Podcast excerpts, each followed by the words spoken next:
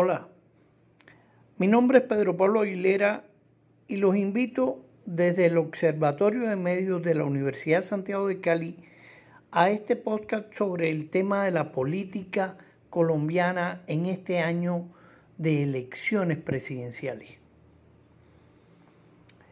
La política colombiana sigue aferrada a los esquemas de una política muy ausente de todo realismo. Hay un empeño en no hacer posible una política en donde se respete la diversidad y se trabaje por el país en general. Al parecer, son muy pocos los que entienden que los absolutos en política no existen. Repito, no existen.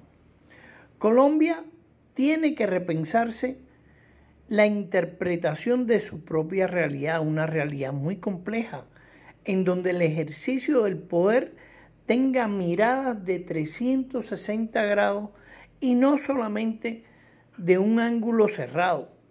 Es decir, donde todos tengamos oportunidades de proponer y construir sin negativismo, sin negarnos que somos uno, pero somos diversos, a otros miradas de país. Se debe entender que estamos ante un cambio tras el estallido social del mes de abril pasado y que se extendió hasta mayo de, ese propio año, cerca de 60, 60, 65 días. Esa es la realidad eh, de un mundo cambiante, de un mundo donde hay profundas eh, inequidades e inconformidades.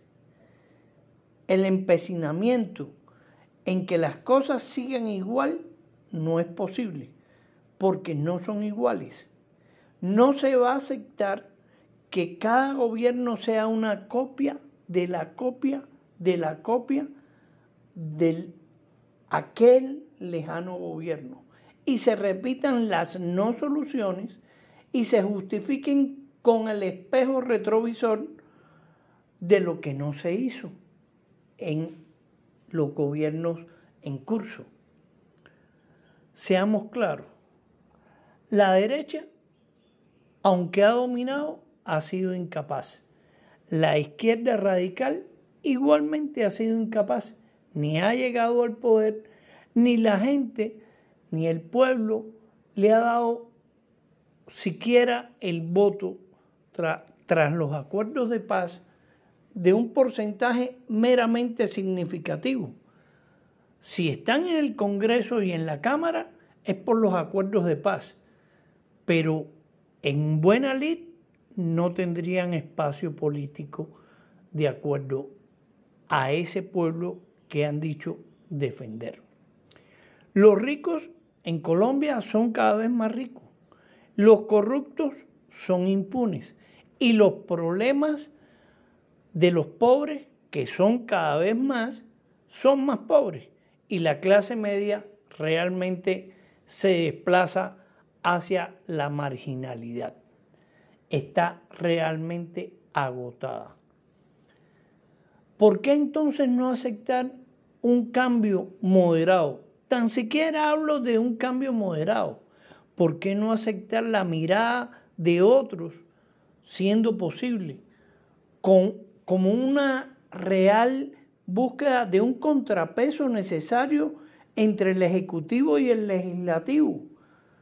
La política de éxito, a mi modo de ver, no es que sea de izquierda o de derecha, es que sea simplemente realista. La política exige convivencias, consensos para una deseada gobernabilidad, cosa que va a ser muy compleja en el próximo mandato de cualquier presidente, porque ya sabemos que el Congreso, el Senado, la Cámara en este país van a tener un nivel de fragmentación muy alto. Por eso, repito, eh, la búsqueda de consenso, de diálogos políticamente inteligentes y no pasionales, no de radicalismo de un lado o de otro, son necesarios para el interés común, el de la ciudadanía. Y aquí hay que entender que lo privado debe de tener un espacio que se conjugue con lo público, donde se respete la dignidad y los derechos de todos, de la empresa y del ciudadano común, del campesino, del indígena, del afro, de las mujeres, de, de los pensionados, de los estudiantes. Los colombianos tienen que comprender y estar abiertos a descubrir las otras miradas y esas otras miradas no son necesariamente demoníacas.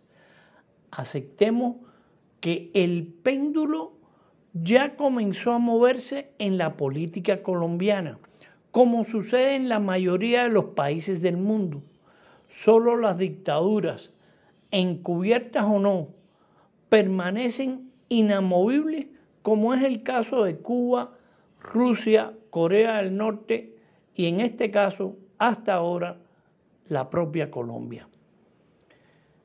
Estoy convencido que estamos ante un cambio que no busca rupturas, busca convivencia entre el empresariado privado y el capital extranjero y un mejor gobierno de lo público. Esas tres cosas son importantes.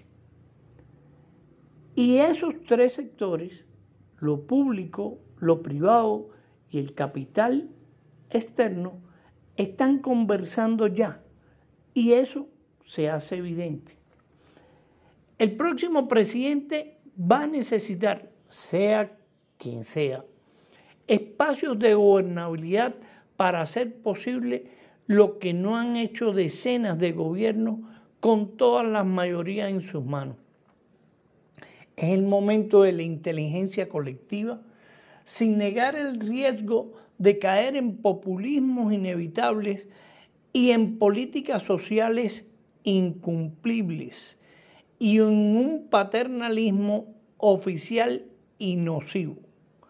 Es hora de que los colombianos valoren la necesidad de convivir y procurar escenarios democráticos, realmente democráticos, y salir de esas trincheras, de esos bandos que nos han situado frente a frente. El péndulo volverá atrás en su momento, porque así es la vida real. Muchísimas gracias.